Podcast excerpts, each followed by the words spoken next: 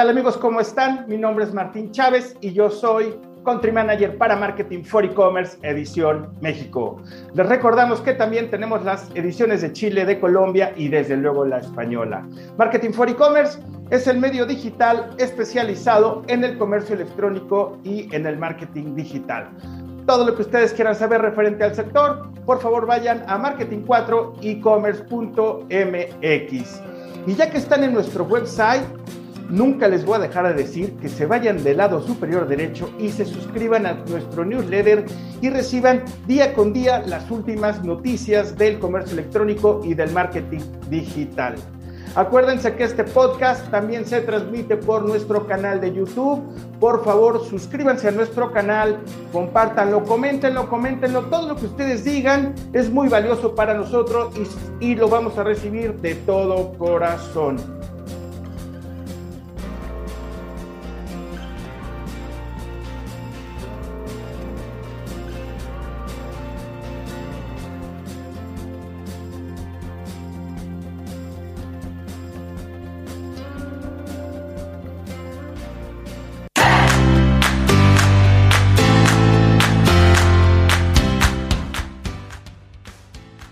Recuerdo que ya están abiertas las inscripciones para los premios e-commerce Edición México 2022. Exactamente son los awards de referencia del comercio electrónico y son diferentes categorías. Yo los voy a invitar para que vayan más al detalle, ¿no? Este, vayan a nuestro, nuestra revista digital, a marketing4ecommerce.mx. Se las voy a enumerar por este lado para que ustedes las tengan. Entonces, vamos a empezar con las categorías y son mejor campaña de marketing para e-commerce, mejor integración omnicanal, mejor gestión en redes sociales, mejor estrategia en marketplace, mejor Rocky e-commerce, mejor e-commerce sostenible, mejor director o directora de e-commerce, mejor director o directora de marketing y comunicación, mejor e-commerce pequeño, mejor e-commerce mediano y mejor e-commerce edición 2022. Amigos, si ustedes quieren entrar un poco más en detalle, vayan a marketing4ecommerce.mx y vean el detalle para que ustedes puedan suscribirse y participar en los premios e-commerce 2022. Pónganse la pila, seguramente ustedes son muy buenos en alguna de estas categorías. Vayan a marketing4ecommerce.mx y vean cuál es el detalle de cada categoría para que ustedes puedan participar. También acuérdense que este, suscríbanse a nuestro newsletter en donde van a recibir día con día lo más importante eh, del e-commerce. También visiten la revista digital, estén muy al pendiente de todo lo que va a ir transcurriendo en esta trayectoria. Los premios se van a celebrar el 6 de octubre, así que todavía tienen tiempo para eh, registrarse y suscribirse en los premios. No dejen pasar más tiempo y suscríbanse, que seguramente ustedes son muy buenos en alguna de nuestras categorías.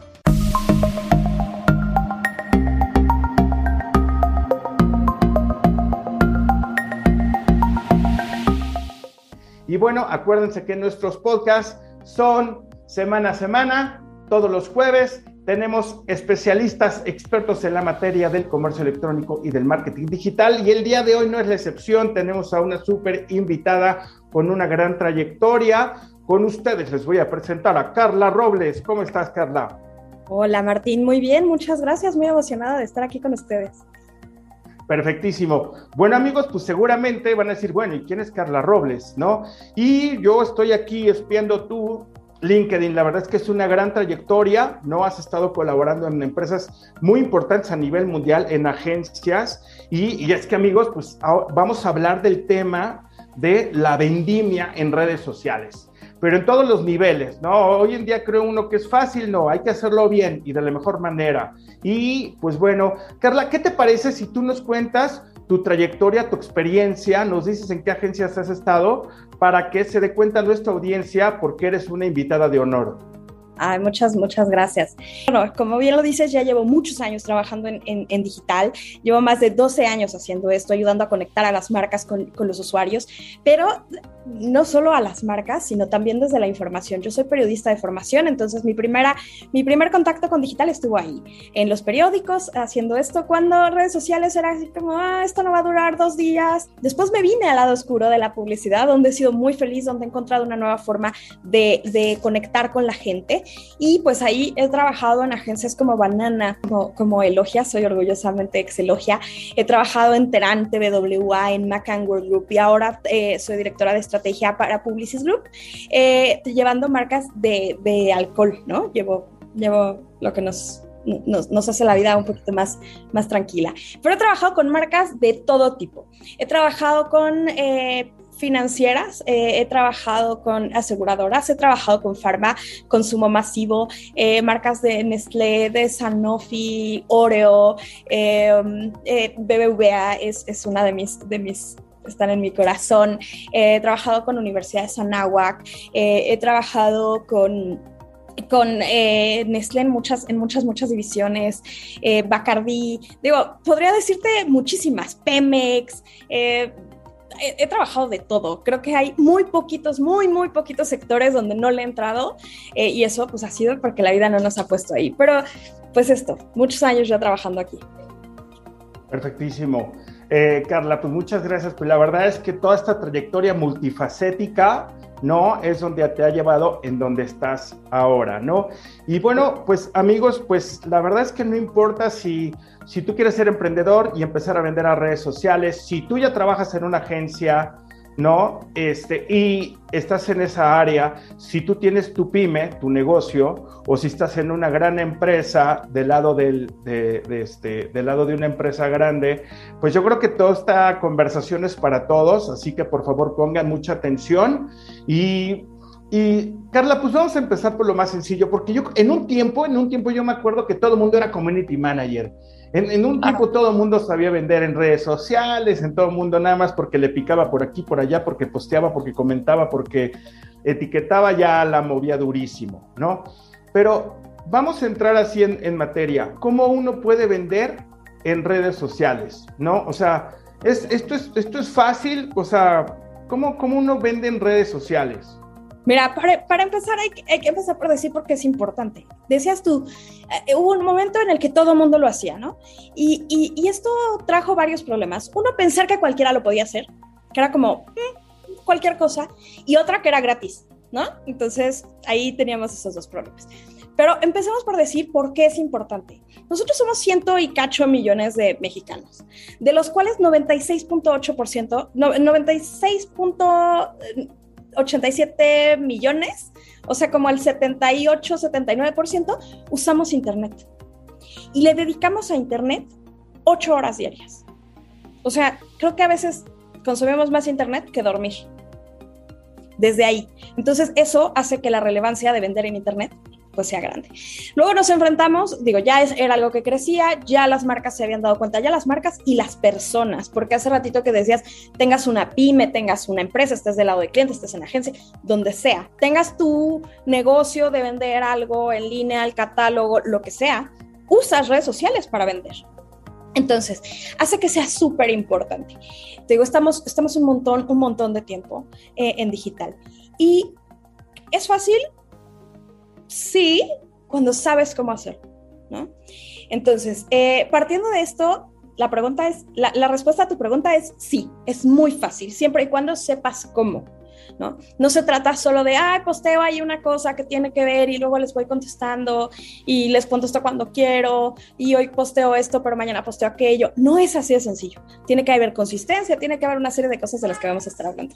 Efectivamente, Carla, yo creo que esta, esta variante de que todo mundo cree que podía vender, pero que se dieron cuenta las empresas, ¿no? Todo el tiempo que estábamos en Internet, santo Cristo de Atocho, ocho horas, pues bueno, ¿no? Más bien deberíamos de trabajar todos para, redes, para las redes sociales y para el Internet. En, en este proceso de la venta, ¿no? Entre los, los pequeños emprendedores y las marcas, ¿cuáles serían como las diferencias más este, marcadas, ¿no? Por ejemplo, vamos a empezar.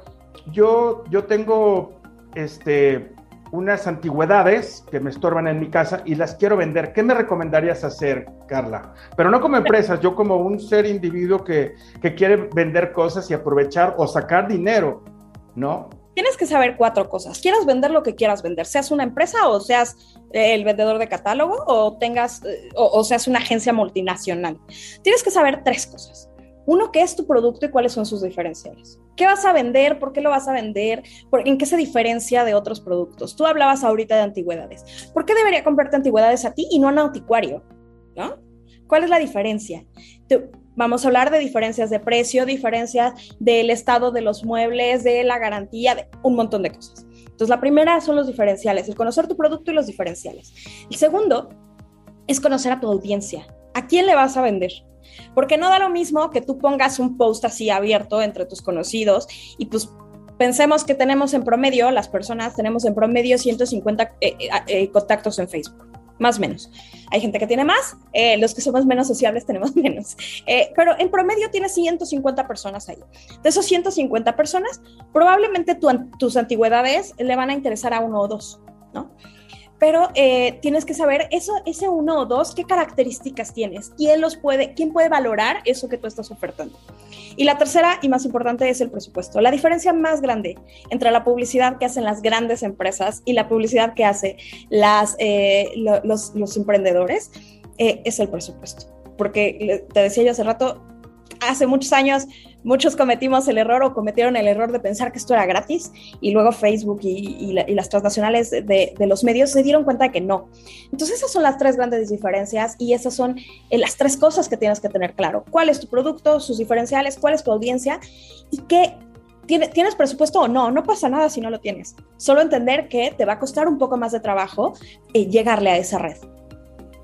Y Carla, ¿cómo conocemos a la audiencia? Porque, por ejemplo, el producto, vamos a suponer, vamos a enfocarnos a que yo me quiero deshacer de unas cosas, son antigüedades, pero también vamos a verlo como que yo me quiero dedicar a eso, a vender en redes sociales, ¿no? Ok.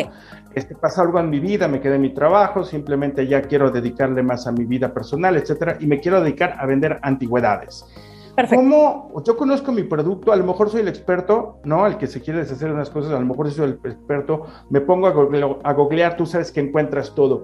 Pero ¿cómo voy a conocer a mi audiencia? ¿Cómo puedo conocer a la audiencia? Yo puedo entender que a quién le puede gustar, pero ¿cómo conocer una audiencia en redes sociales? Lo primero para conocer una audiencia es pensar como usuario. No hay nada peor que un vendedor que no piensa como usuario. Nada peor en el mundo, ¿no? Eh, porque entonces caes en los lugares comunes. Hay que pensar primero cómo, cómo te gustaría a ti, qué sería importante para ti que pasara. Obviamente, pues uno no se relaciona con todas las audiencias, ¿no? Pensemos en los que están vendiendo generación Z, pues yo claramente no soy generación Z, pero puedo entenderlos. Y puedo entenderlos desde la estadística, desde saber cuáles son sus puntos de apoyo, eh, cómo están consumiendo, entender dónde están, ¿no? Eh, por ejemplo, durante la pandemia tuvimos un gran crecimiento de eh, redes sociales, ¿no? Porque la gente necesitaba conectarse y mantenerse haciendo algo e informarse.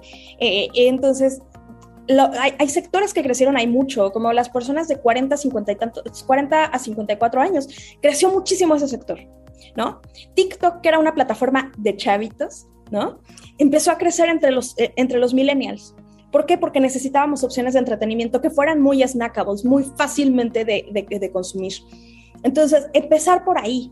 No pasa nada si vamos y le echamos un ojo a los hábitos de consumo. Nada, sobre todo si ya lo vamos a hacer de forma recurrente. Porque si tú quieres vender una sola cosa un día, se te ocurrió vender tus muebles y no vas a volver a vender, vas y buscas eh, entre tus conocidos o descubres que mejor vas con un anticuario y le dices yo tengo esto y qué onda, ¿no? Y lo vendes de la forma tradicional. Pero si tú te vas a dedicar a esto, vale la pena que vayas y revises un poquito los estudios. Les juro, las métricas no son rocket science. Eh, hay, hay gente a la que le da como mucho miedo, ¿no? Es que no voy a entender, es que no sé qué, no, es que sí se entiende. ¿no? Eh, todo está en que tengamos la mente abierta.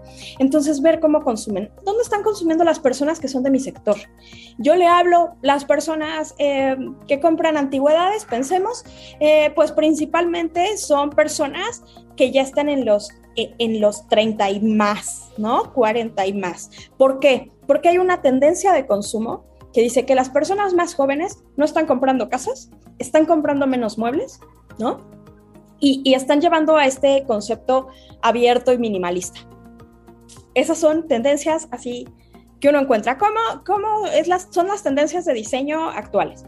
Y si uno va a las casas de estas personas que están empezando su vida eh, independiente, ¿no? Te das cuenta que sí, tienen tres cosas muy bien acomodadas, se ve muy lindo, se ve muy sueco, ¿no? Pero no es, no, no es ese target al que quieres. Quieres a la persona que valora la esencia de las cosas, que valora eh, el tiempo invertido, que valora la calidad de los materiales, que valora todas estas cosas. Y entonces los empiezas a meter en cajitas, ¿no? Empiezas a decir, ah, bueno, tengo... Eh, tengo cajitas de demográficos, ¿no? La edad, el sexo, hay productos que solo se venden principalmente para mujeres o principalmente para hombres, ¿no? En este caso de las antigüedades, pues es un público mixto. Entonces tienes ya los demográficos. ¿Dónde, ¿Dónde puedes vender? Esa es otra cosa. ¿Dónde puedes vender? El demográfico de dónde. No le vas a hablar igual eh, o, no vas a, o no vas a promocionar igual para una persona, eh, antigüedades, para una persona que vive en la playa, ¿no? Si vives en la playa, no invierten en eso porque se, se arruinan los muebles antiguos, ¿no? Entonces, bueno, eh, o dices yo vivo en la Ciudad de México o vivo en Guadalajara o en Monterrey y solo puedo vender en esta zona Ah, bueno, ok, entonces ya tienes una, una, variante de edad, de sexo y ya tienes una, una variante geográfica, ¿no? hay productos que te exigen conocerlos un poquito más y ver, por ejemplo, si son personas con cierto nivel socioeconómico o con cierta formación académica, porque el producto así lo, lo, lo, indica, ¿no? Pero en el caso, por ejemplo, de los muebles, no tanto. Quizá el tema socioeconómico sí, porque si tú tienes una silla Luis XV bañada en oro, ¿sabes? Claramente, eh, bueno, claramente no me la puedes vender a mí porque no te la puedo comprar, pero, este, o sea, pero vas a necesitar ese nicho de presupuesto, ¿no? Y si tú se la, se la tratas de vender a tu amigo, el de, el de la casa de junto, probablemente va a haber ahí una barrera de precio. Entonces, estas son las primeras cosas que son los demográficos.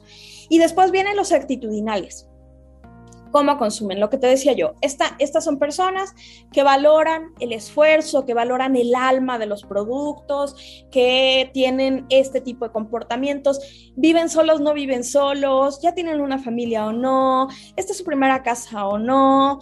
Eh, un montón de cosas que puedes ir aprendiendo de ellos y que te van a ayudar a definir cómo le tienes que hablar a esa persona. Porque no le vas a hablar igual al, al, a la persona que va a comprar antigüedades que al que compra muebles de IKEA, ¿no? Que necesita algo rápido, fácil, que se arme, que sea buena, buen eh, match eh, precio, precio, calidad. No es lo mismo.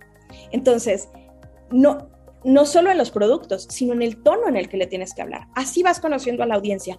Y obviamente, conforme vas avanzando en tu proceso de venta y en tus procesos de comunicación con la gente, vas aprendiendo también de ellos. Ah, ¿sabes qué? Funciona más que les ponga em, imágenes estáticas, funciona más que les haga videos, funciona que les ponga un carrusel de fotos, funciona...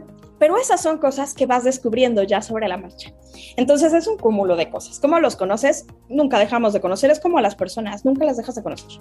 Muy bien, Carla. Y bueno, amigos, entonces es tanta información ahorita, pero bueno, como nos dice Carla, hay que ponernos pila y conocer nuestro producto. Eso es lo primero. Vamos a conocer bien qué queremos vender independientemente si nos si queremos salir del paso vendiendo algo para conseguir dinero, por hay que googlear, todo lo conseguimos en internet. Hay que conocer nuestro producto, hay que conocer nuestra audiencia. Carla ya nos platicó hasta de segmentación, cómo tenemos que hablar. No, yo creo que más adelante pues vamos a hablar del el contenido también que nos ayuda a vender en, en, en redes sociales y la parte de la plata. Amigos, sí se necesita plata para poder vender en redes sociales, pero yo creo aquí, Carla, ¿qué, es lo más importante? Yo creo que, pues bueno, es que las tres cosas son súper importantes, una va de la otra, pero esos son los tres puntos. Y algo también muy importante, Carla, que ya señaló el último, la segmentación, ¿no? Ya empezó a hablar de diferentes, cómo le vas a hablar a las diferentes este, generaciones, ¿no? Dependiendo de tu producto, pues le vas a hablar a estas personas. Eh, pero, perdón que te interrumpa, de pronto esto de la segmentación parece como súper complicado, ¿no? Y parece demasiada información. Entonces, siempre hay que pensar, o sea, para, para, que no vayan a decir, ay Dios, esto es demasiado. No, piensa en que la otra parte del... La, la contraparte que le estás hablando es una persona, ¿no? Es una persona, igual que tú, ¿no? Y, y al final trabajas para ellos y haces esto para ellos. Entonces, este, este tema de la segmentación, no se dejen apantallar por los términos que usamos los marqueteros, no se dejen apantallar. Eh, usamos muchos, pero es muy sencillo. La traducción de esta segmentación es la persona que está ahí atrás, ¿va? Para que no, porque, muchas veces nos asustamos un montón. Amigos del marketing digital y del comercio electrónico, no, porque es como lo que decía Carla hace ratito, ¿no? Que no le tengamos miedo a los datos. Sí, sí, les, vamos a, les vamos a entender. Carla, ahora, este, siguiendo en este, en este esquema, ¿cuál es la, red social que tú recomendarías a la audiencia para que empiece, si van a empezar como a vender en, redes sociales, cuál es la, así como el, la número uno, la número dos, o sea, ¿cuáles serían tus recomendaciones de dónde empezar? Depende. Depende otra vez, por eso es importante que conozcas esto anterior. Depende. Yo te podría decir que si nos fuéramos solo al alcance que tiene o al tamaño que tiene las redes sociales, Facebook es la reina. ¿no? Tenemos 93% de la gente que consume Internet está en Facebook, pero Facebook no funciona para todos. O te podría decir, no sé, vayámonos a Instagram. Bueno, pero quizás si tu audiencia no está en Instagram, ¿para qué tienes Instagram? Antes era como muy normal. Hubo una época, por ahí del 2014, todas las marcas querían estar en todos lados. Y entonces veías a marcas estando en Facebook, Instagram, Twitter, LinkedIn, este, Pinterest, Snapchat, todos querían estar en todos lados, simplemente por la presencia. Con el tiempo nos hemos ido haciendo un poco más inteligentes, hemos aprendido y nos hemos dado cuenta que no necesariamente tenemos que estar en todos lados, tenemos que estar en los lugares correctos.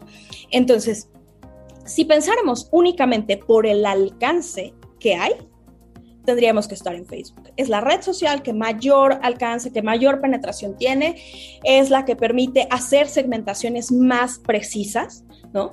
Facebook, eh, Facebook en cuestión de segmentación es una maravilla, te deja poner eh, qué les interesa, cuál les gusta, cuándo consumen, eh, qué edad tienen, en qué radio, te deja poner un montón de cosas. Pero eh, igualmente habrá, habrá productos que no necesariamente puedan vivir ahí, ¿no? Y después, te digo, por alcance Facebook, todo el mundo tiene Facebook, pero luego empieza Facebook y, e Instagram, pues ya son de la misma cadena. Entonces, la gente cree que necesariamente tienes que estar en Instagram porque, pues porque son de la misma cadena. No, Sí, Instagram tiene una penetración del 79% entre los consumidores de Internet, pero si ustedes ven, ahí hay 20 puntos de diferencia. Y esos 20 puntos de diferencia son los que están haciendo que, por ejemplo, las personas más jóvenes estén entrando cada vez menos a Instagram. Eh, empiezan, a, empiezan a pasar estas cosas eh, curiosas ¿no? con, con los consumos. Entonces, ¿dónde estar? Donde sea relevante para tu audiencia. Por ejemplo, te puedo decir, tienes una empresa de servicios, tienes que estar en Twitter. Y tienes que estar en Twitter porque la gente necesita respuestas inmediatas. Pero tienes que estar en Twitter y atenderlo, ¿no? No tienes que estar en Twitter ahí escribiendo una vez cada siglo. Tienes que estar en Twitter y atendiéndolos, porque el rol de la plataforma, que es esta comunicación uno a uno de manera inmediata, favorece el rol que tú tienes como marca. Si tienes una pastelería ¿no? O, una, un restaurante o una cosa así. De este tamaño o de este tamaño, ¿eh? ¿Dónde puedes estar? Ah, pues probablemente vale la pena que hagas Pinterest, ¿no? Donde les pongas recetas, donde les pongas este, videos de preparaciones, donde hagas carpetas, donde inspires a la gente, porque tiene sentido. Si tú te dedicas a em, dar cursos, tienes una escuela, no sé qué, bueno, probablemente también donde necesitas estar es en YouTube, ¿no? Necesitas eh, compartir con la gente o haces reseñas, digamos ahora, eh, vendes eh, productos de belleza, ¿no? Por ejemplo, vendes productos de belleza y no hay nada mejor para comprar un producto de belleza que otra persona te lo recomiende. Una persona en la cual tú confías. Entonces, por eso vale la pena que estés en YouTube, porque vas a hacer reviews, vas a hacer unboxing, vas a hacer rutinas, vas a hacer tienes un gimnasio, lo mismo, ¿no? Entonces, empiezas a tener, a diseñar tu ecosistema sabiendo dónde sí y dónde no. Si tú tienes un gimnasio, ¿no? Por ejemplo, ¿valdrá la pena que estés en Instagram? No lo sé, a menos de que vayas a hacer, por ejemplo, rutinas o vayas a hacer, em, pero si vas a poner fotos de tus aparatos, ahórratelas, ¿no? Pero dices, ah, probablemente podemos empezar a hacer TikTok. Tengo un gimnasio, podemos empezar a hacer TikTok, porque voy a abrir un reto y les voy a pedir que hagan dúos y les voy a... Entonces ya tienes una idea porque se adapta a tu negocio y a tu audiencia. Depende, no, no hay una respuesta cierta para esto. Aquí, Carla, por ejemplo, digo, a lo mejor puede resultar como muy, muy obvia como la, la respuesta, pero aquí lo que queremos es como equilibrar un poco. O sea, entre los emprendedores y las pymes, ¿no? En este proceso de venta en redes sociales, ¿cuáles son las principales diferencias entre los pymes, los emprendedores y las grandes empresas? Principalmente el presupuesto. el presupuesto y el orden. O sea, primero el presupuesto. O sea, la verdad es que es una realidad. Eh, el marketing digital, como un barril sin fondo, tú puedes meterle un peso o 10 millones y se los va a consumir. Y ahí depende de los objetivos que tú tengas. Si tú necesitas, eh, no sé, llegarle a cuatro personas, no le inviertas 10 millones de pesos. Necesitas llegarle a la persona correcta, en el momento correcto, en el lugar correcto, etc.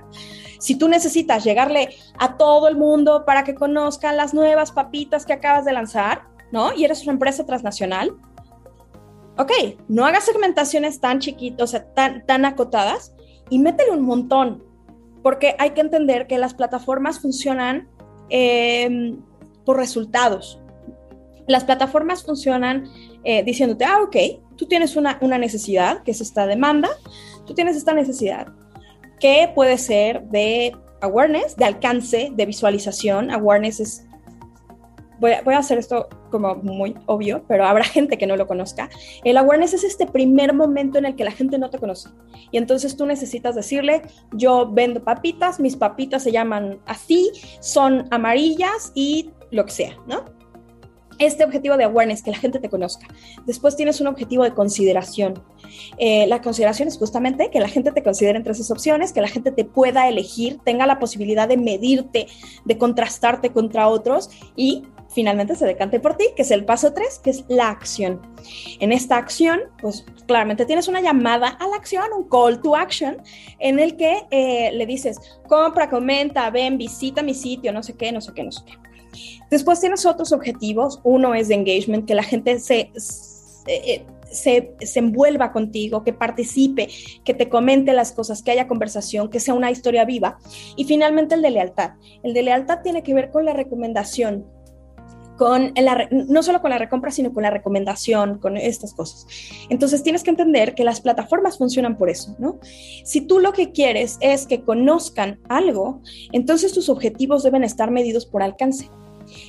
Y entonces eso hace que eh, generalmente los objetivos de alcance son así, se gasta uno un montón porque quieres llegar a más personas la mayor cantidad de veces, impactarlas muchas veces. Eh, y entender que pues conforme va avanzando el funnel, el funnel es este que les decía ahorita, y va avanzando así en un, en un embudo, conforme va avanzando se va haciendo más caro.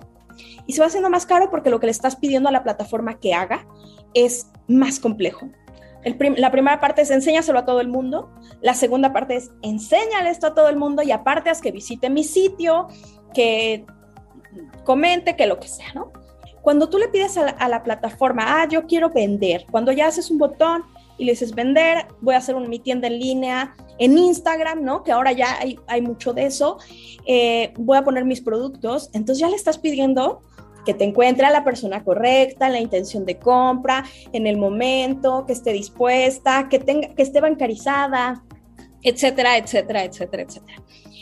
Y esto, esto hace que la diferencia principal entre los, los microempresarios o, o los microempresarios y las grandes empresas sea eh, el, presupuesto que tienen. Pero no es nada más el presupuesto que tienen para invertirle a la plataforma, sino el presupuesto que tienen para diseñar todo lo que va antes.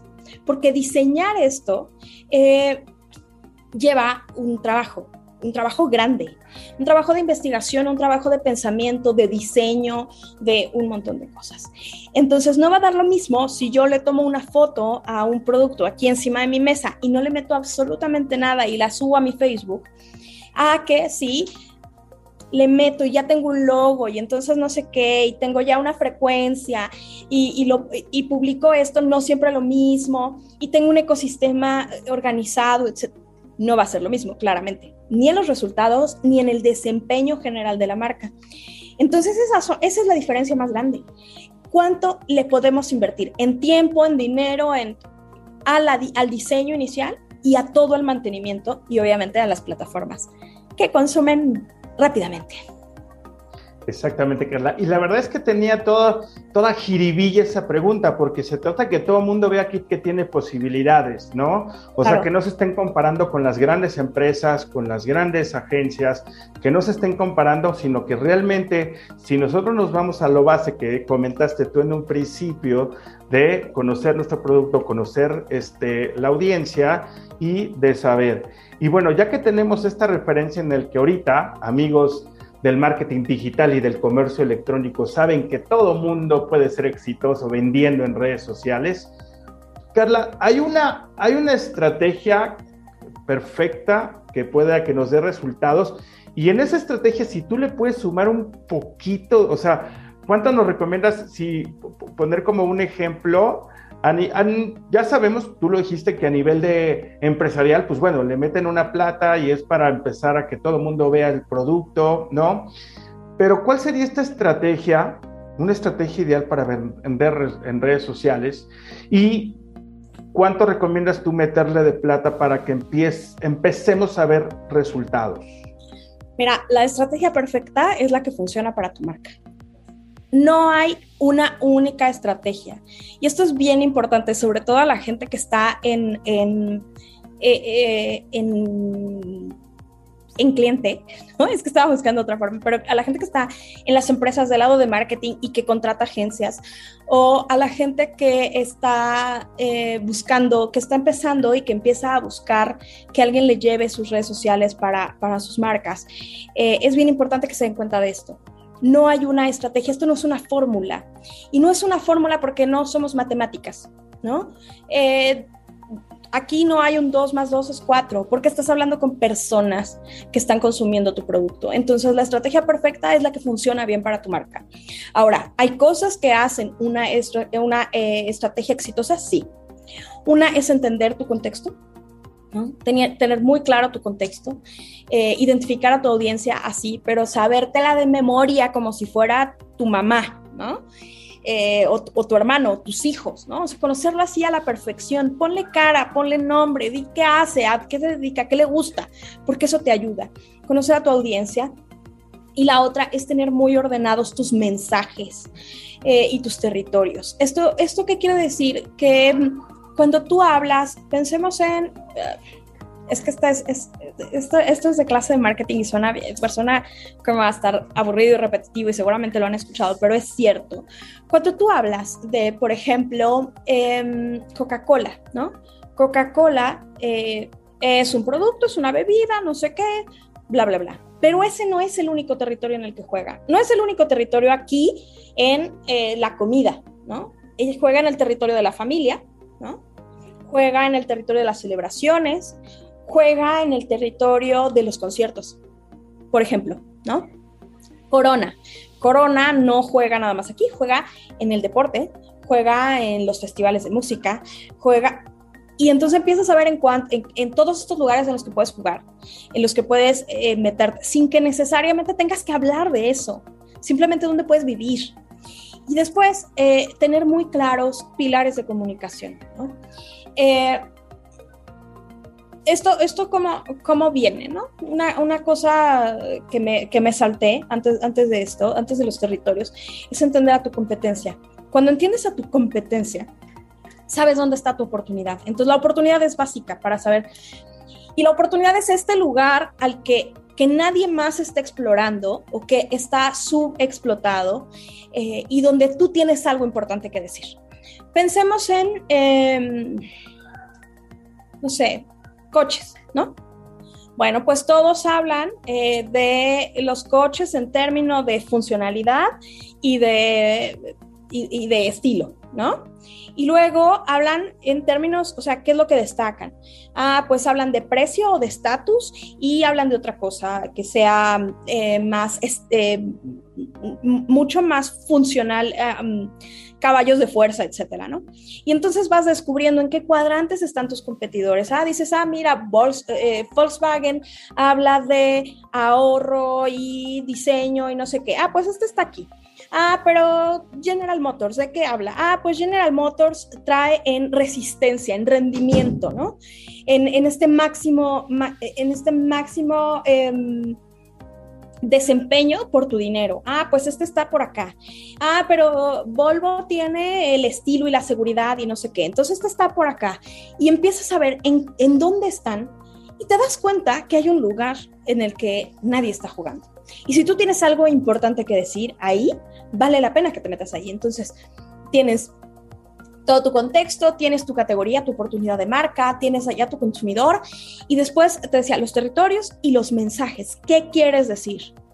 Vas a hablar de, volvemos a los coches, vas a hablar de, eh, necesitas hablar de los, de los beneficios funcionales qué es, cuánto gastas ahorrador o no, cuánto cuesta, eh, todas estas cosas que tienes, que tienes que decir para que la gente tome en cuenta eh, la, compra.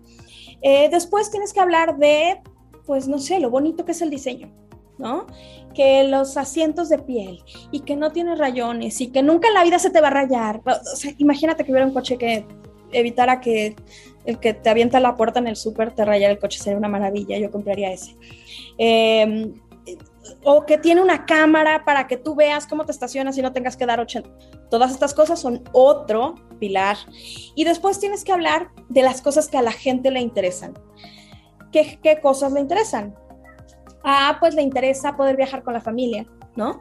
O por ejemplo, pensemos en un coche deportivo, le va a encantar que tú hables de eh, viajes en carretera y lugares fantásticos que puedes visitar y la velocidad increíble que alcanza.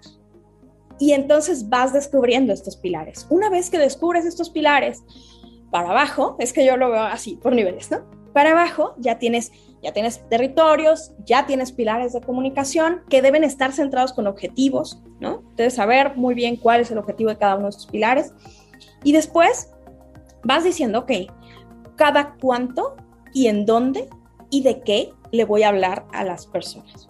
Entonces, ya una vez que tienes eso, empiezas a diseñar una especie de calendario. Funciona muy bien que se hagan calendarios o en timetables, eh, pero funciona muy bien que digas, ah, mira, cada lunes, porque en, digital, en, social, funciona muy bien la recurrencia, todavía funciona bien la recurrencia, a pesar de los algoritmos, y que digas, ¿sabes qué? Una vez a la semana voy a hacer un video pensando, ¿eh? Sobre esto de las carreteras. Entonces, cada fin de semana yo me voy a ir, voy a grabar, voy a hacer esto, no sé qué, y voy a poner así el arrancón y la carretera y no sé qué, y lo voy a postear una vez a la semana. Entonces la gente ya sabe que cada sábado yo voy a tener un nuevo recorrido a San Juan de Dios, ¿no? Eh, donde voy a ver cosas y gastronomía y les voy a dar tips y bla y cada dos veces a la semana les voy a hablar de eh, dónde están los distribuidores. Y vas haciendo un calendario que te permite empezar a generar recurrencia. Y cuando generas recurrencia, empiezas a estar más en la gente del consumidor, en la mente del consumidor. Sí, hay un tema, que es el algoritmo, pero em, eh, tú debes, debes tomar en cuenta que tienes una base de usuarios, ¿no? Y aunque esa base de usuarios te ven orgánicamente el 10%, ese 10%, si tu, si tu mensaje está construido de forma que se involucre el consumidor, va a lograr un comentario, va a lograr un share y eso aumenta la visibilidad orgánica. Esa es otra cosa sobre los, sobre los resultados que es importante de saber. En, cuestión de estrategia, te digo, no hay una estrategia ideal eh, de, libro, pero eh, pues sí hay cosas que se pueden ir contando. Perfectísimo, Carla. Pues muchísimas gracias. Pues amigos, entonces, eh, a ver, Carla, vamos para que vayan, porque todo esto está súper interesante. Ya tenemos la base ¿no? Haciendo un recuento de los daños, de conocer el producto, conocer la audiencia y tener un poco de, un poco de plata. Ahora es ver en qué terrenos vamos a jugar, en qué terrenos vamos a jugar, no cerrarnos, amigos, no se cierren, no, no, no, abran sus expectativas, vean más allá del horizonte y generar contenido. Y después de generar este contenido... perdóname, en esto de que no se cierren, eh, piensen en las cosas que les gustan a ustedes te puede gustar la comida mexicana y la italiana. Y también echarte unos drinks el viernes, pero te gusta quedarte en tu casa. Somos multifacéticos, así somos las personas, entonces justo, no se cierren. Exactamente. Y después del contenido vamos a crear una recurrencia, un calendario. Entonces ya lo, ya lo estamos viendo ahí como más claro gracias a, Carla. Ahora, ya tenemos esto, Carla, ya tenemos esto. Ahora hay que buscar fidelizarlos. ¿Cómo, cómo, cómo vamos a fidelizarlos? Porque ya hicimos la tarea, nos metimos ahí a internet, ¿no? Entonces, este, y, hicimos todo esto, conocer el producto, conocer la audiencia, ya, ya guardamos el domingo, tenemos cierta cantidad, ya analizamos en dónde podemos jugar, ¿no? Dónde podemos ampliar, ya este, estuvimos jugando con eslogan, hicimos algunos videos caseros, como ustedes quieran, ¿no? Y ahora que ya estamos viendo un poco resultados, ¿cómo vamos a generar que nos sigan comprando? ¿Cómo vamos a crear esta fidelidad? Esta es una relación, hay que entenderlo así. Hablar en digital es una relación. Lo que les decía, lo que te decía ahora, o sea, somos personas comunicándonos con otras personas y conectando con otras personas. Eh, y tenemos que verlo así, como un noviazgo. O sea, ¿cómo ligas tú con alguien? Pues estando presente, contestándole los mensajes, no dejándolo en visto, no gosteándolo, ¿no? Preocupándote por, ah, mira, este, le gustaban las donas, ah, pues le voy a mandar unas, ¿sabes? O sea, es así. Esto es un enamoramiento constante. Eh, una de las cosas, no sé, seguramente habrá gente aquí que nos vea que eh, son compradores en grupos de Facebook, ¿no? Eh, durante la pandemia creció muchísimo el comercio digital a través de grupos de Facebook. Yo soy muy fan. Pero una de las cosas más molestas que te puede pasar es que tú llegues y digas, ay, esto está padrísimo, me interesa, ¿no? ¿Cuánto cuesta? Y te contesten, inbox. No. Dilo, dilo, dilo. o sea, te estoy pidiendo que me digas cuánto cuesta. Yo no voy a, o sea, hay que pensar en que a la gente le tenemos que simplificar la vida. ¿no? Si yo tengo aparte que ir, ver mis, mis, mis solicitudes de mensajes, no sé qué, quién sabe quién fuiste, ya se me olvidó, lo checo tres días después, me perdiste. Les digo, es como la novia o el novio, ¿no? Si yo te mando un mensaje hoy y te digo, ¿qué onda? Salimos. ¿Qué onda? ¿Qué estás haciendo? Y me contestas tres días después, perdón, mano, perdimos la oportunidad. Porque yo estaba en ese momento dispuesta a abrir una conversación contigo, a platicar y a salir, ¿no? Por ejemplo. Si me contestas tres días después, muchas gracias, yo ya estoy ocupada, probablemente ya me, ya me escribió otra persona, este, ya pensé un montón de cosas, porque las personas somos así, ya asumí que no te interesaba, que estabas ocupado, que lo que sea, ¿no? Y esto sucede en lo mismo, lo mismo acá. ¿Cómo fidelizar a las personas estando pendientes de ellos? Si te preguntan, contéstales. Si tienen una queja, atiéndelas. Eh, en esto de las quejas es bien importante ser muy honesto, muy transparente. Todos nos equivocamos. Y sé que cuando, cuando nos eh, cuando estamos eh, en, cuando estamos trabajando con una marca chiquita o grande y estás vendiendo algo y alguien te pone una queja, de pronto como que caemos en pánico porque nos está exponiendo o está exponiendo estas fallas que suceden en todos lados, empresas chiquitas y grandes. Eh, pero las está exponiendo ante un montón de gente y eso da miedo. Pero no hay mejor arma para, para, para, arreglar eso que la verdad. Eh, yo le decía el otro día a mi hija, no importa lo que pase, la verdad siempre va a ser mejor que la mentira.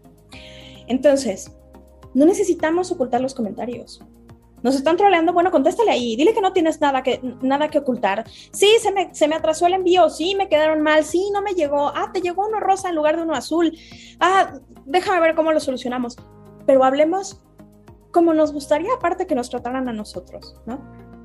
Eh, entonces, estate ahí, te escriben, contéstales, te mandan algo que hicieron con tu marca, agradeceles, invítalos a hacer cosas, hazles preguntas.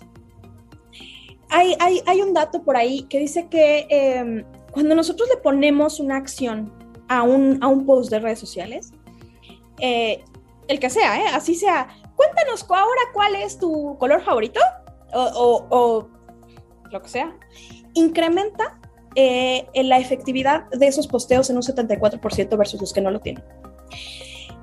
Eso nos lleva a que hagamos chamba de, de, conversar, ¿no? ¿Cómo le, ¿Cómo le hacemos? Yo creo que todo, la mayor parte de las personas consumimos eh, por lo que otros nos recomiendan, por lo que otros nos dicen. Y la mejor forma de tener una fidelización no es porque sí otro me lo recomendó, pero me lo recomendó ¿por qué? Porque tuvo una gran experiencia de marca.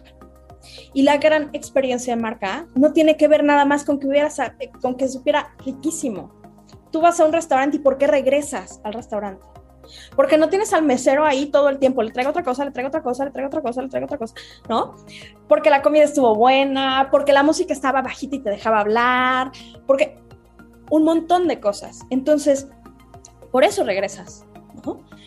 Eh, es una gran experiencia. ¿Por qué vuelves a comprar con las personas que compramos? ¿no? Yo eh, pienso, por ejemplo, en una amiga que tengo que tiene un emprendimiento y es masajista. ¿Por qué regresamos con ellas? ¿no? Yo, yo así la conocí en Facebook, eh, en grupos. ¿Por qué regreso con ella? Ah, pues porque mira, su consultorio siempre huele lindo, no me lastima, eh, o sea, no es así esta persona que, ¿no? No nada que ver, eh, tiene una buena plática, es súper agradable, no, te, no, te, no tengo que quitarme toda la ropa, porque, o sea, ella sabe que, donde me explica lo que está haciendo. Y por eso esto aplica no nada más que tengas una marca, que tengas un servicio. Y eso obviamente ella es alguien a quien tú le pones, si alguien pide una recomendación y tú pones, ay, pues busca a arroba fulanita de tal, ella es alguien que siempre contesta siempre que hay una mención suya, siempre contesta. Y estamos hablando, claro, en una cosa así, ¿verdad? Pero, pero esta experiencia te hace, te hace saber que del otro lado estás cuidado, estás protegido, sales del masaje con ella y cuando así, ay, ahora sí está toda contracturada y te escribe al día siguiente preguntándote, ¿todo bien? ¿Todo en orden? ¿No estás todo dolorido? Bien hace que tengas una experiencia. Entonces, ¿cómo fidelizas a la gente? Creándoles una experiencia y una experiencia sintiéndose personas no sintiéndose un número más, no sintiéndose parte de un algoritmo, sintiéndose personas, sintiéndose cuidadas, sintiéndose escuchadas y sintiéndose que son parte de la experiencia que estás, que estás ofreciendo. Y es que, Carla, yo creo que todo mundo, a todo, yo creo que todo mundo ha tenido esta experiencia de inbox, inbox. Amigos, por el amor de Dios, no hagan eso, nunca lo hagan, nunca lo hagan, porque a mí en lo personal también me choca. Yo pienso que hasta están ocultando algo, ¿no? Exacto. O sea, ¿por qué no, no lo oculten, amigos? O sea, si están vendiendo algo, ¿cuánto cuesta? Vale tanto, ¿no? Y inclusive tal vez meter Ahora, obvio, si yo te pregunto más información, ¿cómo funciona esto con la no sé qué? Tienes en cuatro... Ah, bueno, entonces sí llévalo a inbox, porque ya es una experiencia mucho más personalizada. Pero si le preguntas el precio, chavos, no lo hagan, no lo hagan, es feo. pues ahí está. O, como los e-commerce tú lo sabes, hay muchos e-commerce que no te presentan el precio. Entendamos esto, la gente elegimos, la mayor parte de nuestras elecciones son por precio, ¿no? This is Mexico. We are in crisis. Todo el tiempo, todo el tiempo estamos en crisis. Entonces decidimos por precio. Ponte ahí. O sea, no hay, no hay nada peor para mí que entrar a un e-commerce que no tiene los precios. Otra cosa, si tienes un e-commerce y tienes reseñas de, tus, de tu gente, eso te hace la vida de diferencia. Porque no hay nada mejor que otra persona como tú recomiende. Amazon funciona así. Cuando te ponen el más vendido o el, Amazon Choice, todas estas cosas, te ayudan a tomar una decisión porque ya hay otras personas que tomaron esa decisión y tuvieron una buena experiencia. Si tú tienes la oportunidad, o sea, tu, emprendimiento o tu empresa ya tiene un poquito más de camino y tienes esto, funciona muy bien. Si no, pero tienes los testimonios de tu clienta súper frecuente de no sé qué, que te dijo, no juegues tu crema, me hizo una maravilla, ponlo en un post bonito, un quote así bonito, donde diga, Juanita Pérez dice que esto es una maravilla. porque no hay nada mejor a que otra persona te diga que funciona. Nada. No les ocultas jamás. Pues aquí, aquí yo creo que, por ejemplo, esta, esta parte me gustó más porque la parte de la fidelización, porque hablamos de la verdad y del amor. Y, toda la razón, ¿eh? O sea, pues es que a, nuestros clientes, a nuestros prospectos hay que tratarlos como si fuera el novio, como si fuera la novia, y ahí los vamos a tener. Esto es totalmente, totalmente cierto, ¿no? Y, y Carla, bueno, pues ya, ya hemos pasado por todo este proceso desde lo básico, la, la fidelización, ¿no? Pero bueno, aquí fíjate, ¿qué otras cosas como el inbox, qué otra cosa no tenemos que hacer en, en redes sociales? Uy, hay un montón de cosas eh, que no debemos hacer. Eh, llenar nuestros posteos de marca. Eh, hay, marcas, me, me, han contado, que hay marcas a las que les encanta tener el logo aquí, el logo acá, este, en, en transparencia y el claim de la marca y luego aparte le ponen abajo, este, o, en el copy out, en, en el texto, le ponen, es como, ya, wait, o sea, la gente sí entiende, sí sabe que es tu marca, ¿no? Que es este Papita San Juan, sí, sí, lo entendió, pusiste las papitas ahí, pusiste el empaque y pusiste el logo y pusiste, sí lo entendió.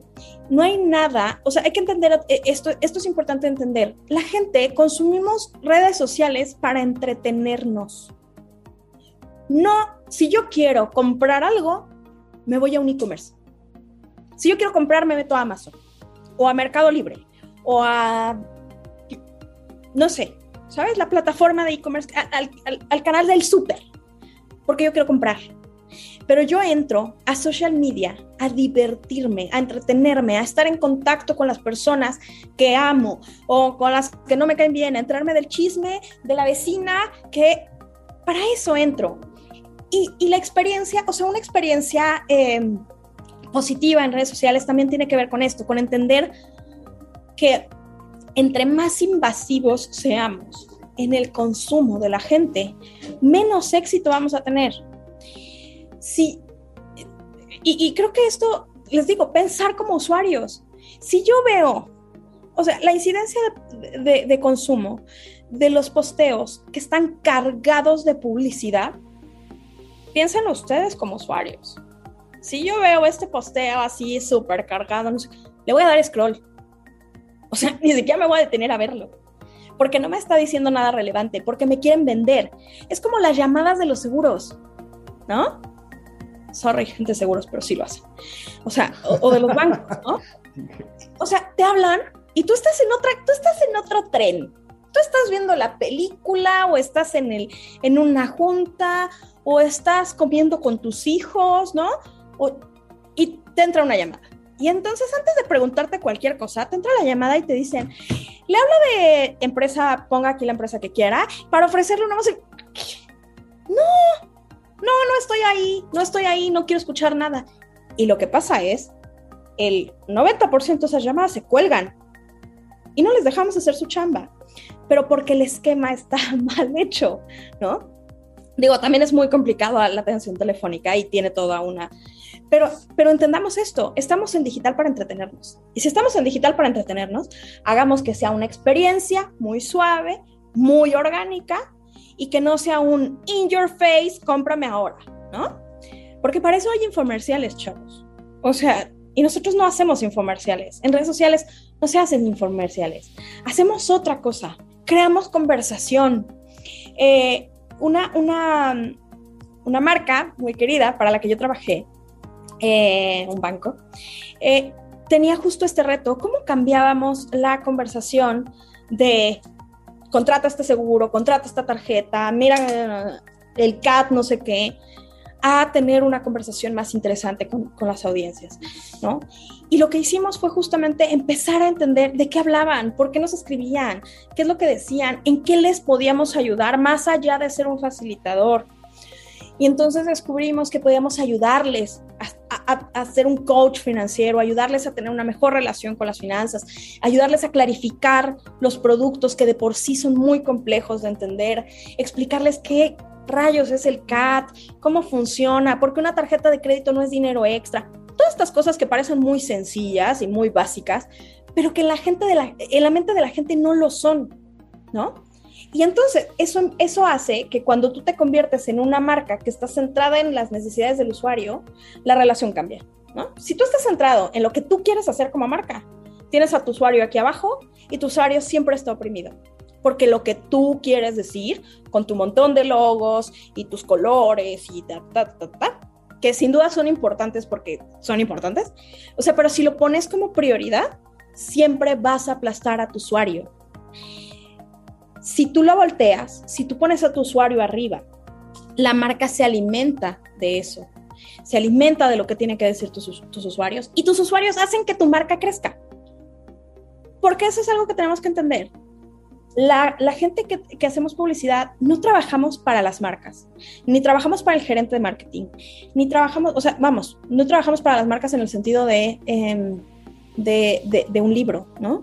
Trabajamos para la gente que consume las marcas. Eso es para lo que trabajamos, para ellos es que trabajamos. Entonces, eh, tenemos, tenemos que entender esto y tenemos que ponerlos en el centro y tenemos que, ayudarlos a tener justo esta experiencia. Entonces, ¿qué no se tiene que hacer? No los dejes en visto, no los mandes a inbox, no les pongas la, publicidad ahí in your face, bájale a tu estrés de quiero poner mi logo en todo y no abandones. Eso es bien importante, no abandones. Porque la gente, volvemos al, al ejemplo del ghosting, ¿no? si hay un chavo ahí que me está hablando, no sé qué, ta, ta, ta, o una mujer que te está hablando, o sea, o, quien sea, de pronto me di cuenta que el mundo patriarcal me, me oprimió la cabeza. Eh, alguien te está hablando y de pronto desaparece tres meses y luego quiere volver a hablarte como si nada. Es como, ¿por? O sea, espérate, ya estábamos en un, lugar en el que no, habíamos ido a comer, ya habíamos ido al cine, ya estábamos empezando a salir. Te desapareciste tres meses, no quieras venir a ocupar este lugar, ni quieras que el paso cuatro sea el siguiente, porque ya perdiste. Entonces no desaparezcan, sean consistentes. Si deciden hacer esto, si deciden hacer digital, digital es un, es un ente vivo y, y no, no, no se va a detener a que tú estés dispuesto o a que tú estés preparado. Porque si tú no estás preparado, otra persona sí va a estar. Eso es algo bien, bien importante. Aquí es mucho más eh, claro que si tú no lo haces, hay muchos más que lo van a hacer y que le van a poner mucho más cuidado y que le van a poner, eh, que les van a contestar mejor, que les van a mandar corazoncitos y emojis y cosas así. Y tú no. Y tienes que aprender a hacer eso. Entonces, esas serían como las cinco cosas. No, no ocultes información, no caigas en pánico si hay crisis. Aprende a identificar que es una crisis, un comentario negativo no es una crisis. Este, no desaparezcas.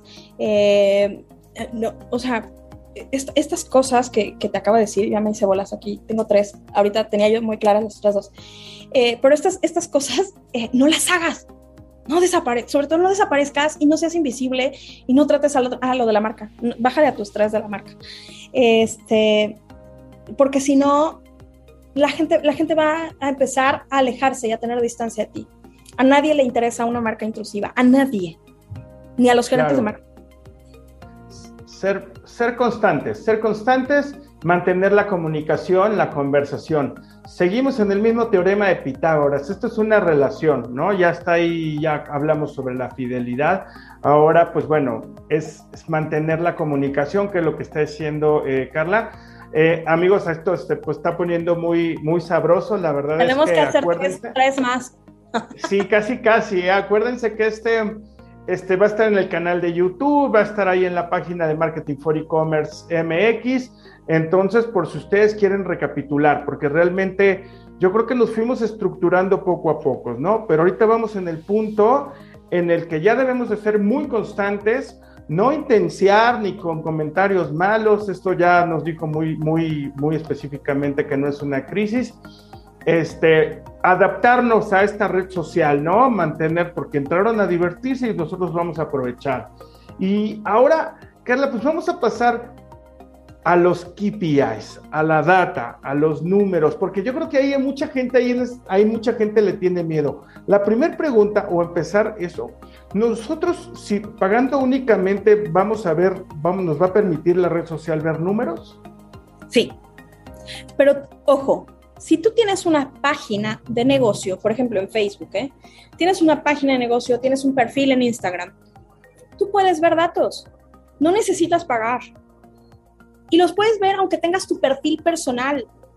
¿Cuántos likes te llegan? ¿Cuántos comentarios? ¿Alguien lo compartió o no? Todo eso, eh, eh, perdón, especialmente si tienes una página, Facebook los categoriza, ¿no? O Instagram los categorizan. Pero se puede hacer manual. Chavos, así lo hacíamos en 2012. Manual, porque no existía Facebook Insights. Entonces sí se puede y puedes ver data desde ahí y puedes entender, empezar a encontrar patrones. Obviamente, les digo, cuando ya tienes una página, pues es mucho más fácil porque tienes un montón de información. Métete a ver de qué va esa métrica. Habrá algunas, hay algunas que, que nosotros que ya lo hacemos de forma profesional, hay algunas que no nos interesan. Que por ejemplo, te mide cuánto fue el consumo a 3 segundos, a 10 segundos, a no sé qué. Yo quiero consumo total, por ejemplo, ¿no? Y entonces tienes de pronto 50 columnas de esas 50 probablemente a ti te sirvan 5. Probablemente te sirvan 2. Bueno, no, espero que no dos, porque eso querría decir nada más que tienes alcances e interacciones totales y espero que no nada más eso. Pero empieza a hacer tu propio mix y no le tengas miedo.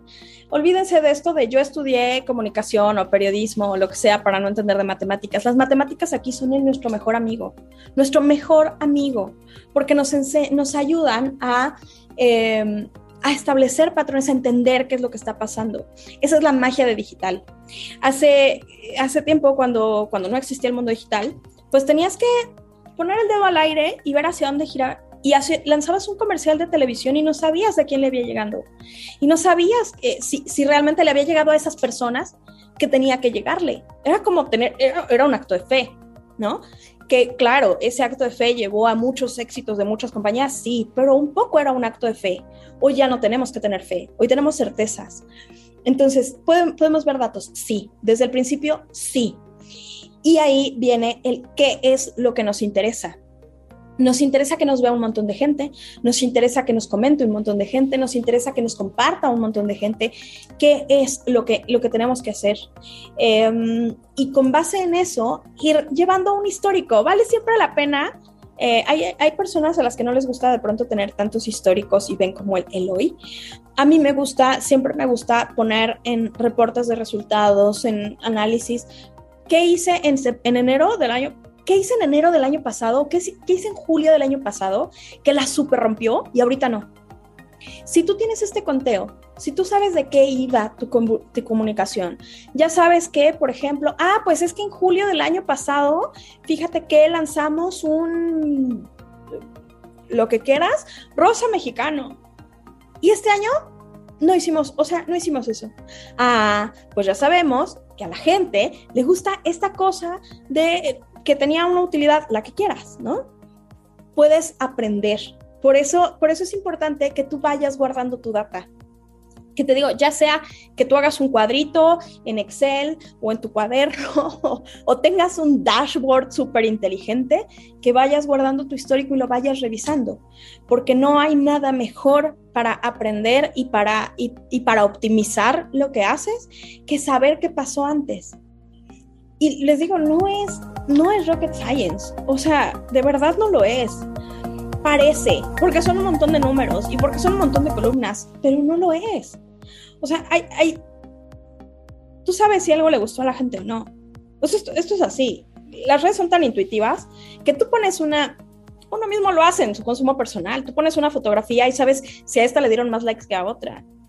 Ah, pues que tenía esta fotografía que no tenía la otra. Ah, pues fíjate que en esta fotografía que posteé estaba yo presumiendo mm, que me compré un departamento, ¿no? O sea, o no sé, o que fui de vacaciones. Y entonces la gente te comenta, ay, qué padre que te fuiste de vacaciones porque tenía un montón que no lo hacías, no sé qué. Y te genera un montón de conversación. Que si tú pones una foto, y si yo pongo una foto de mi comida, pues probablemente genere tres likes. Porque a la gente no le interesa tanto involucrarse con ello. Entonces, eh, vas aprendiendo. Lo hacemos en nuestros consumos personales, ¿por qué no lo hacemos en el otro lado? Eh, eh, tenemos que empezar a ver, no pensemos en que son números, pensemos que son comportamientos. Ah, ya nos dimos cuenta que lo que tiene azules funciona mejor. Ah, ok. ¿Se leen bien las letras? Ah, ok. Tiene un montón de texto. No le pongan un montón de texto a sus publicaciones. No se las pongan. La gente no lee. Eh, ni pongan copies, textos así que acompañan a las fotos de este tamaño. No las lees. No las lees. o sea, pero estas cosas eh, son las, las que van ayudando a que entiendas la data, que le dejes de tener miedo. Cuando empieces a ver que, no sé, pensemos en ahora el montón de reacciones, ¿no? Que te pongan un like, es chido, padrísimo, me encantó, ¿no? Bien por ti. Que te pongan un corazón, eso ya es otra cosa. Pero si tú pones una publicación que provoca, eh, muchos me enoja, ojo, porque puede, puede, pasar muchas cosas, ¿no? Puede ser que tú pongas una publicación así de, este, se acabó el, las sopas maruchan en la tienda y ya no sé qué, y nunca más va a haber, y la gente le va a poner muchos me enoja, ¿no? Y entonces, pues, ah, mira, le pusieron muchos me enoja, porque a la gente le gusta la sopa maruchan. La gente quiere que haya sopa maruchan, ¿no?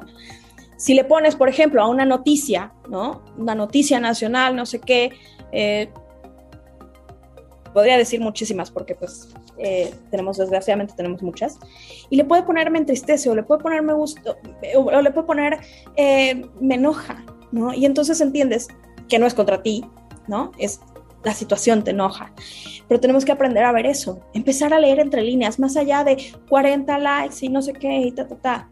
Tenemos que empezar a ver eso. Por eso los puedes obtener desde cero, desde que tú abras tu Facebook.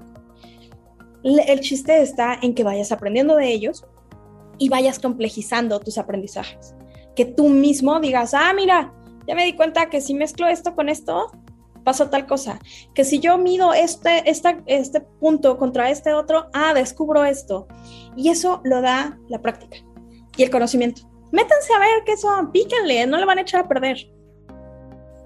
Y si no, hay ingenieros que lo arreglan. Amigos, pues ya lo tienen aquí. No hay que tenerle miedo a los números. Los números pues, son una guía espiritual para nosotros crear como una, una estrategia. Bien amigos, pues estamos llegando al final de este podcast. ¿Qué les ha parecido? La verdad es que ha estado increíble. Pónganos sus comentarios abajo, la verdad. ¿no? Si la verdad ustedes sienten que nos faltó algo, comenten. Si creen que por ahí este, pueden agregar algo, la verdad es que es de mucho valor. Eh, Carla, y bueno, y ahora sí que nos fuimos todas las fases, ¿no? Yo creo que cumplimos la, meta de este podcast. ¿Qué crees que nos haya hecho falta? ¿Qué, qué te gustaría agregar para este podcast? Hijo. Eh, creo que en cuestión del libro, ¿no? De las pasos y esto, lo, lo pusimos todo. Creo que lo, lo, único que me quedaría, y no agregar, sino reafirmar, póngale mucho amor a lo que hacen, ¿no? esto no es algo que los va a sacar de, o sea, que, les va a mover o que les va a dar mayor visibilidad en su trabajo o que, o, que va a hacer que tengan mejores ingresos o que va a hacer más millonario a la gente que tiene, que tiene negocio y se va a hacer más millonario. No, piensen que están, todo el trabajo de vender por redes sociales es acercar a otras personas a los productos o a los servicios que necesitan o que les gustan, que les ayudan a tener un estilo de vida. Esto, siempre que lo digo, me dicen, ay, eres una romántica de la publicidad, pero, pero, pero lo creo. Eh, comunicar eh, productos o servicios a través de redes sociales em, ayuda a la gente a tener nuevas perspectivas sobre lo que pasa, ayuda a descubrir cosas que se hacían muy complicadas, ¿no? Ayuda a, acercarle a la gente cosas que no sabía que existían, ayuda a solucionarles la vida, ¿no? ¿Cuántas personas hay de este catálogo eh, de, un montón de cositas que dices, ah, no, no necesitaba este super exprimidor hasta que lo vi en el catálogo y lo compré y eso hacemos. Póngale un montón de amor, un montón de amor, porque no hay peor marketing o peor publicidad en línea que la que se hace sin amor. No existe, no existe. Esto no es un libro. Eh, y, no, hay, no hay peor experiencia que la que así ala y se va. Eso, póngale mucho amor. Perfectísimo, pues ya saben amigos, este, amigos, como en todo, pues hay que meterle mucho empeño, constancia, amor. Yo creo que están bien claras las, las facetas, ¿no? De, de, de, vender en redes sociales. Como dijo Carla, no hay una, yo creo que más bien hay una estructura que una fórmula secreta, ¿no? Exacto. Este, bien amigos, pues llegamos al final de este podcast. Eh, Carla, muchísimas gracias, estamos bien contentos de que nos hayas acompañado. Yo estoy feliz, feliz, feliz, feliz. Y las veces que quieran, yo aquí vengo. Ya lo hice larguísimo, pero me encanta. No, increíble. Pues muchísimas gracias amigos porque nos acompañaron. Les mandamos un fuerte abrazo. Por favor, compartan y comenten este podcast. Acuérdense que pues va a estar ahí en la página de este, nuestro website, va a estar en la revista, va a estar en YouTube y sale todos los jueves. Amigos, muchísimas gracias y nos vemos el siguiente jueves.